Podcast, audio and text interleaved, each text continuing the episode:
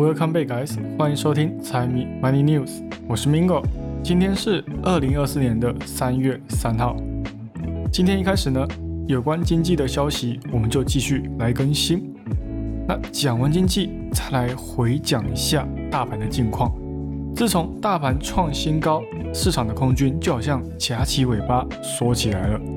除了获利出场的，市场的利空消息也少得可怜。单单纽约社区银行的财务暴雷，可不能完全影响整个市场的做多情绪。但是，最终我们还是要回归到投资的本质。市场有涨，就必然有跌。既然选举年这么给面子，我们也需要知道它到底会涨多久。那这也回归到我上一集所讲的，山顶的雪什么时候才会开始融化？接下来。因为 AI 的关注度而爆火的 OpenAI，这一次不是因为他们又创造出了什么新时代的产品，我才拿出来讲，而是因为他们被告了，尤其是那个告他们的人哦，我们也很熟悉，那个人就是特斯拉的老总马老师。那在我等等要讲到这件事情之前，我们必须要先了解到一件事，那就是。当初 OpenAI 的创立背后，其实是有马老师的存在的。他对于 OpenAI 的赞助资金，还是当初元老级那一批人的大股东之一。只是后来因为一些理念不合，而导致他们最后分崩离析。但是始终还是撇不开马老师与 OpenAI 之间的关系。那究竟是为什么会演变成现在剑拔弩张的地步呢？等等，我们一起聊下去。最后，我们再来讲几个个股之间的小消息。特斯拉的充电业务正式开放，福特帮打广告。微软进军金融业，Copilot 再次扩张业务步伐。电脑公司戴尔公布财报，再次带动芯片公司续涨。好，那我们就废话不多说，直接开始今天的节目。首先，先来讲一下现在有关经济层面的最新消息。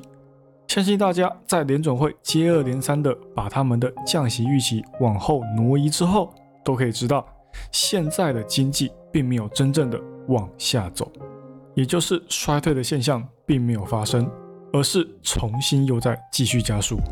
从去年的十二月联总会开始转向，再加上相关的经济开始放松之后，现在对于二零二四年的经济增长的预期，以及跟年初相比。又有了大幅度的调升，那所谓的经济增长的调整呢，也就是国家的 GDP 又再一次的向上增长。但是，既然国家的 GDP 向上增长，那联总会那一边是不是他们不需要降息来刺激经济的呢？那很多有可能会有这样子想法的人，会因为说美国那边的财务赤字增加，所以他们认为必须要降。但是话又说回来。如果他们真的这样子搞的话呢，财政赤字反而会不降反升哦。因为联总会的终极目标并不是只有稳定就业，他们还需要控制通胀，并且同时完成这两个终极目标才是最后他们需要去面对的。还有就是相关的经济指标也在市场的强劲需求之下不断的走高。这一点我们可以从市场内比较重要的两大重点指标 CPI 跟 PCE 上面可以看得到。那这对于通胀的末端来讲，并不是一个很好的讯号。像是联准会透露出今年会进行降息的消息之后，劳动力市场反而依旧保持非常紧张的情况，薪资的成长率也是非常的可观，依旧维持在百分之四到百分之五左右。而且还有另外一个比较特殊的现象，就是。中小型企业并没有跟随大型企业调降他们的销售价格来换取庞大的销售增长，反而是调升他们的价格来促进他们的盈利增长。虽然说就以目前这样的状况，物价要暴涨回到之前那样子的状态是不太可能，但是也就是因为这样子，通胀反而才会呈现一个不降反升的情况。再加上一月的调查显示，服务业跟制造业的 ISM 指标。也都有不同程度的上升，甚至最后上涨的情况还有反映在房价上，而房价又偏偏在国家 GDP 里面占寡头，这也就直接导致联总会又更加坚定的往后推延降息的步伐。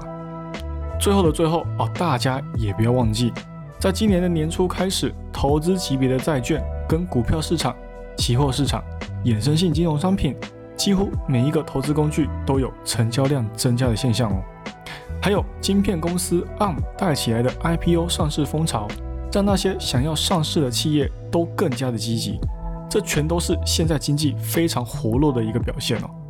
那各国的股票市场呢，也都在这样的乐观情绪当中，纷纷创新高或者是反弹向上。但是哦，这也让市场再一次冒出了另外一个想法，也就是经济在这样持续强劲下去，今年不降息，后续利率那么高的情况底下，又不缩表，经济真的能够让普通老百姓接受吗？所以现在市场也有两派思想，一派就是认为说，就算不降息。经济也可以持续的增长，消费者并不会因为不同于以往的物价水准就改变他们的消费习惯。那另外一派呢，则是认为说，在不久的将来，民众就会渐渐消耗掉他们手中的钱，企业呢也会把他们的融资幅度渐渐缩小，直到降息的出现。而接下来三月呢？联总会经济前景预测哦就会显得非常的重要了，因为每一季的季度前景预测，他们都会透露出接下来之后三个月的操作，等到那时候就是市场重新定价的一个方向。所以今年到底降不降息，如何降息，现在这个被炒得如此之高的市场能走多久，就会是这一次联总会会议上的一道主题。那讲回来，我们的大盘的话。随着二月份的结束，我们也看到一个跟以往选举年不一样的表现。因为通常选举的那一年二月份都会呈现季节性疲软，基本上都是因为产业淡季的关系。但是今年的二月就显得很不一样。虽然说确实有小幅震荡的出现，但是整体还是呈现一个上升的趋势，并且这还是从去年十一月以来连续四个月保持上涨。也因为这样，我也看到了一个比较有趣的文章。有分析写说，自从一九零年以来，在十一月到二月都有持续上涨的，基本上到那一年的年底，都可以百分之百看到更高的点位。那以历史来估计的话，平均涨幅也有百分之二十一。那之所以会有这样的涨势，我觉得最大的原因还是因为那一年是选举年，不管是执政党还是在野党。都会想要拿出更好的成绩，让民众看到他们的硬实力。那如果真的按照历史来走的话，今年从年初到现在，大盘已经涨了有百分之六，后续继续走牛市的时间可能会比大家想的时间还要来得更长。华尔街的分析师也开始走了例外股风潮，只要经济没有出现什么危机，没有引发什么资产爆炸来进行调整的话，期货市场的短期压注。波动都不会特别的大。那最近比较大的空方讯号，我想应该也只有我前面所讲的纽约社区银行的财务暴雷。所以三月份的话，应该就是观察一下中小型银行在没有了政府的紧急救助资金之后，他们会怎么处理自己的财务状况。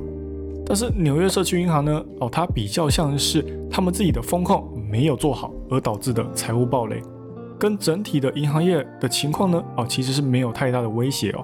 所以这样的话呢，能导致空方出笼的几率有大大降低的。再来进入个股之前，我就先来讲一下马斯克跟 OpenAI 之间的恩怨纠葛。这是马斯克真的是来硬的哦，他直接去起诉 OpenAI 的 CEO Sam Altman。那指控的原因是因为他认为 OpenAI 违背了他们当初创立的使命。也就是非营利性组织不应该化为盈利组织来敛财，像是其中跟微软达成的独家合作关系，把他们最先进的 AI 技术 GPT 四作为彼此公司之间的沟通桥梁，甚至于把它拿来当做商业化来运营，这就让马斯克特别的不爽，他打算直接一棒敲到底，这也有可能会直接让微软跟 OpenAI 之间的合作有重大的影响。那当然哦，对于我们投资人来讲，最重要的就是看看随着这件事情的发酵，AI 的发展会不会出现什么样的冲击。那作为马斯克的老粉哦，我想你们应该都知道，他在 AI 的发展当中，对于人类的影响都是偏向于悲观的。虽然说他也希望随着 AI 的发展，人类的生活会变得更加的方便，这同样也是他创立特斯拉的初衷。但是他也担心，随着 AI 的强大，到时候很有可能会威胁到全人类的工作，甚至是生活。后来，随着一些所谓的大佬聚会，他也因此认识了跟他一起创立 OpenAI 的创始人 Sam Altman，也就是我们这一次要讲的被告人。而就在他们共同认识之后，也更加促进了他们创立这一个非营利性组织 OpenAI 的想法。其中，非营利性还是 Altman 自己提出的。目的就是在人类跟 AI 之间保持中立，并且利用 AI 来让全人类获得利益。那在当初创立之际呢，他们就讲好由马斯克负责出钱，Altman 负责出技术。那为了尽快抢在 Google 这类的大型科技厂之前，把市场里面的人才都纳入手中，马斯克还一口气就投资了四千四百万。只是这些钱当然还是远远不够，他们拿来一边做研究一边找人才。所以他们就想了另外一个方法来进行融资，就是创立子公司，负责帮忙母公司筹集资金。而他们为了贯彻不盈利的思想，他们也进行了自我保护。其中一个规则就是非盈利性的使命大于盈利性的使命。那就以现在跟微软的合作来讲，这个规则有就跟没有一样。天下熙熙，皆为利来；天下攘攘，皆为利往。任何使命，只要里面掺杂了利益，那就几乎可以忽视的。现在的 GPT 四已经被马斯克认为是微软重回巅峰的武器，因为照理来说，他们应该要把这项技术传给大家知道，而他们现在呢，却把这项技术当成秘密，所以现在的做法很明显的违反当初的规定。马斯克也在嘲笑说，奥特曼自从上一次被炒之后的回归，完全成为了为微软而服务的赚钱机器。那最终这件事情会对 AI 造成什么样的影响？如果最后确定 OpenAI 没有事，那很有可能就会让那些想要透过非营利性组织来敛财的人跃跃欲试，最终大家都可以透过这个手段来达到逃漏税的目的。那同样这件事情的结果对于微软来说也是非常重要的，因为现在公司非常依赖 OpenAI 的技术，微软的 Copilot 产品都是基于 OpenAI 的技术来开发的。一旦 OpenAI 出了问题，微软自己也会有风险。但是目前来看，他们之间的问题还没有波及到微软跟 AI 产业，所以还不用担心太多。只是随着这件事情的发展，NVIDIA 跟 AMD 应该也会笑得越来越开心。股价星期四的大涨，也有可能是在 pricing 这件事。然后个股的小消息，我们就一样，先来讲特斯拉。就在最近，特斯拉的充电业务又正式扩张了。之前我们就有讲过，因为他家的充电桩比公家机关提供的充电速度还要来得更快，所以有很多家汽车大厂都来找他合作，想要使用特斯拉的充电桩来帮他们家的电动车进行充电。那网络上也有预测机构表示，这直到二零三零年，每年都可以让特斯拉多赚六十到一百二十亿美元。那会有底气做出这样的预测，是因为在美国，特斯拉的充电桩是非常之多的。虽然现在大家对于电动车并没有像之前一样那么火热，但是改变不了的是，特斯拉依旧可以靠充电业务来帮服务进行增长。如果按照现在的比例去估算，至少还可以给股价带来十四到二十八美元的增长。而且重点是，他们还可以从开放充电业务之中拿到政府的补贴。哦，真的是打了一手好牌呀！那再来讲讲微软的消息。这次他们打算推出金融业专用的 Copilot，而他们之所以又再一次的扩张业务，就是希望可以改变使用率下降的问题。因为表面上它虽然可以帮助使用者更方便的去使用 Office 三六五旗下的产品，但是它的体验效果并不是那么的好，所以很多人呢往往在使用过后就不会再次使用。那整体来讲，他们现在所做出来的功能都是为了要去快速的匹配使用者的工作。让效率增加，并且加快 Office 产品之间的连接。估计今年微软应该都会围绕在 AI 上面进行文章了。那这同样也预告了一件事情，在未来，语言模型不会再是大家努力的方向，像是微软这样子针对性的 AI 产品才会是最好的发展方向。那最后呢，就来讲一下电脑公司戴尔的情况。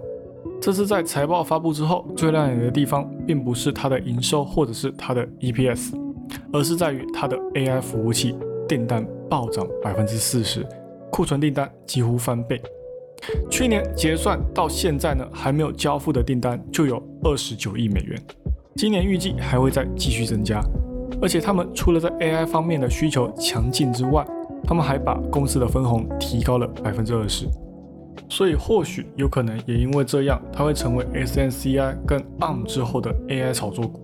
但是同时也因为它是老牌的电子大厂，所以在没有新的催化剂之下，它的上涨幅度也不会到很高。好了，以上就是今天的财经大小事。财经 Money News 配乐栏国际财经，让你不再对财经感到陌生，让财经与你没有距离。喜欢我节目的朋友们，帮我多多推荐给你的亲朋好友。记得 follow H share，一定要给大家按下去。还有，不要忘了财迷也有 IG 跟 Facebook 哦，请大家多多帮财迷捧顶几嘞。那就这样喽，我是 Mingo，我们下期再见，拜拜。